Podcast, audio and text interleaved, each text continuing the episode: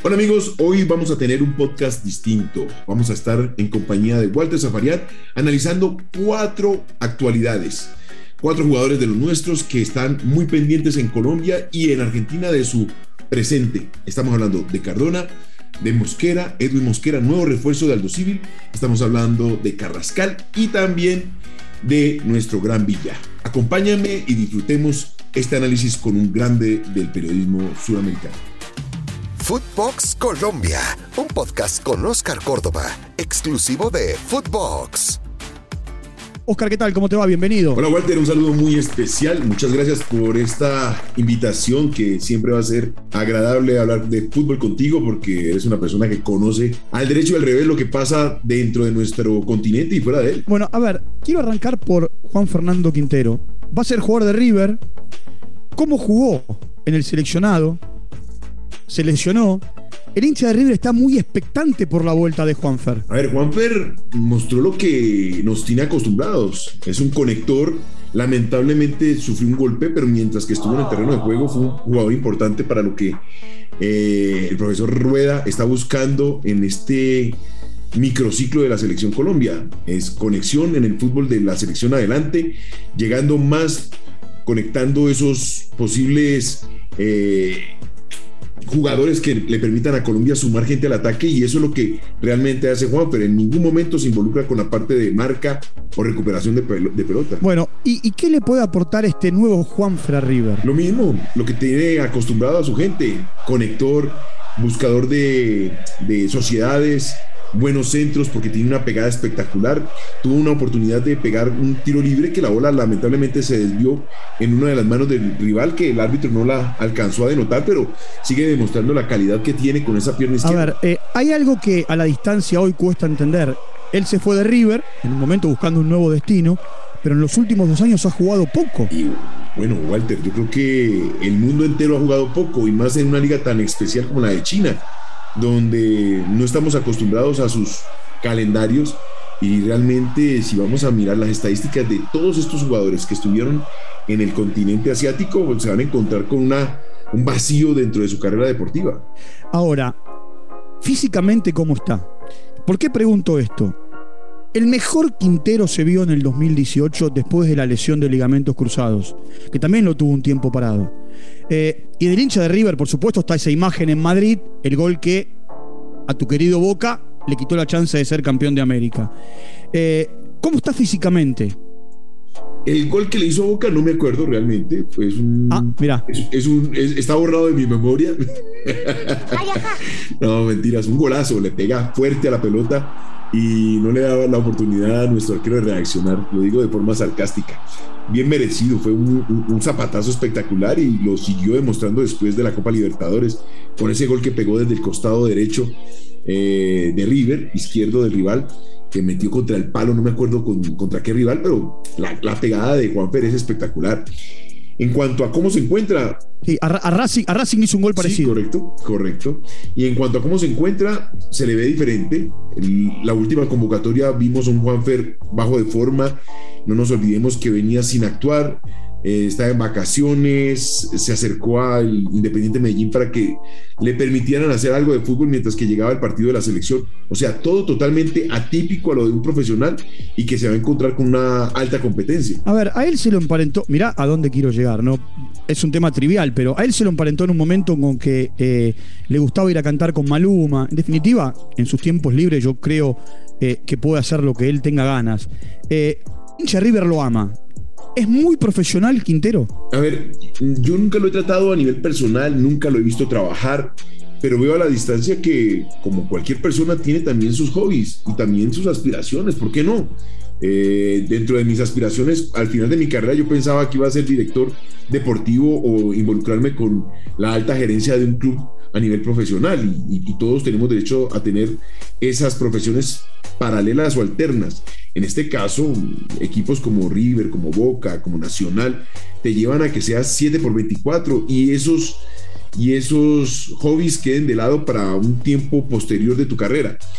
Me parece que dentro de lo que he podido ver, es un chico que se ha logrado ubicar dentro del tiempo y contexto que la pandemia le dio tiempo para pensar y reconectar en cuanto a lo que va a ser su futuro. Y el hecho de volver a River significa mucho.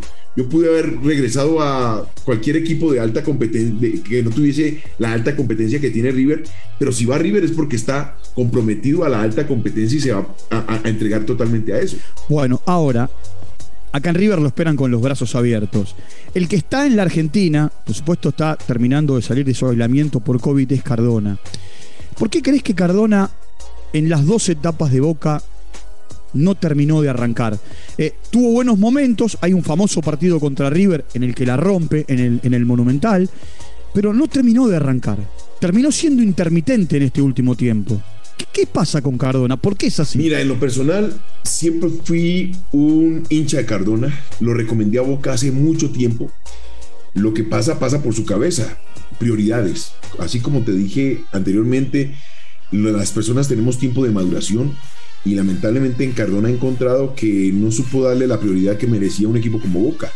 Boca te, exige 7 por 24, o mejor dicho, 7 por 25, porque así es el mundo Boca en lo que rodea y tu comportamiento y tu compromiso con la institución. Y lamentablemente no se dio cuenta dónde estaba parado y la gran oportunidad. Las prioridades son distintas para las personas. Para mí Boca lo fue todo en su momento y para Cardona fue una escala más. Él sabrá hasta dónde llegue y hasta dónde le dio. Ahora, ¿por qué pregunto esto? Porque también en un momento en Monterrey tuvo buenas y malas, en Tijuana y en Pachuca tampoco arrancó es como que él está falto de definir hacia dónde quiere ir. Y es, a ver, es, increíble que un jugador a la edad que tiene todavía no sepa para dónde va. Te repito, desaprovechar una oportunidad tan linda como la de Boca, porque era la compra de su transferencia, de, sus derechos federativos. No, entiendo, no, no, entiendo a qué está jugando Cardona cuando Boca, uno de los equipos más importantes de la Argentina y del continente, tenía la posibilidad de comprar sus derechos y él deja de lado la responsabilidad, se queda aquí en Medellín, luego de la Copa América. Por favor, nosotros hasta nos montaban en avión privado de Bolivia para llegar a jugar el clásico contra River. decime, ¿qué, crees que le puede sacar Gago distinto a lo que dio en este último tiempo? Mira, Gago puede decir hasta misa, pero si no pasa por la cabeza de Cardona, no pasa nada. Al final del ejercicio, quien toma la decisión de su comportamiento, su rendimiento, su exigencia, es el jugador mismo. Tú le puedes dar algunos tipos de consejos inspiracionales, pero de ahí a que él tome la decisión de su verdadero rumbo de vida eh, eh, es, el individuo como tal. Vos, sabés que cuando llegó él a Boca la primera vez, yo me acuerdo que hacíamos el noticiero en Fox y Juan José Buscalia, que es parte de, de, Footbox y hace Footbox Sudamericano, me dijo, es crack. Eh, él está muy identificado con el fútbol colombiano y me dijo, es crack Dona. Yo dije, wow, estamos delante de un fenómeno. Eh, y no termina de arrancar. A ver, como decimos en la Argentina, le faltan siempre cinco para el peso. Walter, 2010. Me llaman de Argentina, del comité de, contratación de, Boca en ese momento, lo que hoy sería la, la comisión directiva. Y me preguntan por dos jugadores. Y le digo, miren, Cardona es un chico de 20 años, porque estaba en la selección juvenil, la, que participó en el Mundial aquí en Colombia. Y para mí va a ser el próximo Riquelme, créanmelo. Va a ser el próximo Riquelme por sus condiciones.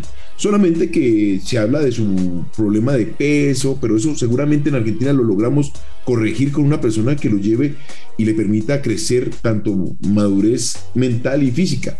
Bueno, al final del ejercicio no se descartaron por por Cardona, se hizo otro tipo de negociación y con el tiempo terminaron llevándolo a que hiciera parte de la institución.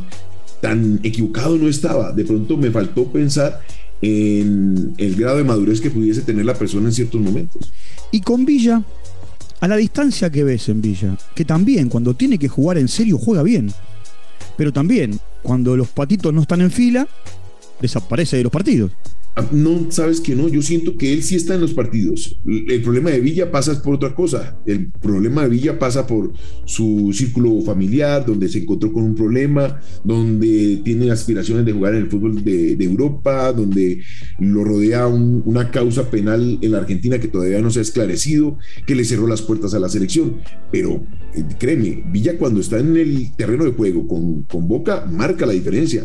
Anda a un cambio arriba del resto de los jugadores en velocidad y había mejorado mucho la forma de definir. A mí me parece que lo que pasa por Villa es más, pasa por un tema de tranquilidad y, y de pronto también aspiracional, de que se quiere ir ya ese momento que, que, cumplió en Boca sin haberle dado todo lo que tenía que haberle dado. Tiene, tiene todavía hilo en el carretel. Sí, sí. Mucho, mucho. Me parece que, como te repito, no pasa por, por lo futbolístico. Para mí, Villa desde el momento mismo que hizo la pretemporada en Miami, la rompió. Acuérdense que jugó dos partidos y ya lo querían comprar.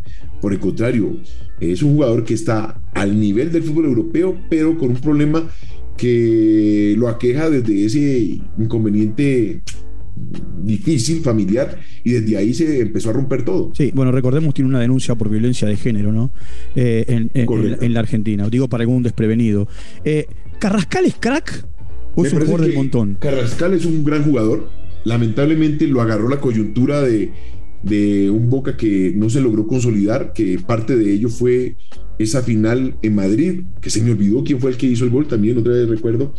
Eh, y luego ires y venires. Me parece que cayó en un, en un espiral que no le, ha permitido, no le ha permitido consolidarse y quedó en un, en un limbo donde no se sabe si se queda o se va. Bueno, y, y en, el, y en el final, eh, hay un chico Mosquera que llegó al Dosivi, que jugó el otro día su primer partido amistoso y jugó muy bien. Y Palermo, a quien conoces mucho, eh, apuesta por él. ¿Quién es Mosquera? Es un chico de 20 años, muy alegre, juguetón, son irreverentes. Estos chicos tienen una virtud, pero también en ocasiones lo llama uno como un defecto y es la irreverencia lleva a, cometer en ocasiones eh, irreverencia futbolística, lo digo, no, no, no de, responsabilidad ni, ni, viendo al, al que lo dirige o al técnico, no, no, es una irreverencia de la que hablo, es que en el terreno de juego no miden las consecuencias y en ocasiones hay que atemperarlos para que entiendan el fútbol. Lo lindo de, esto es que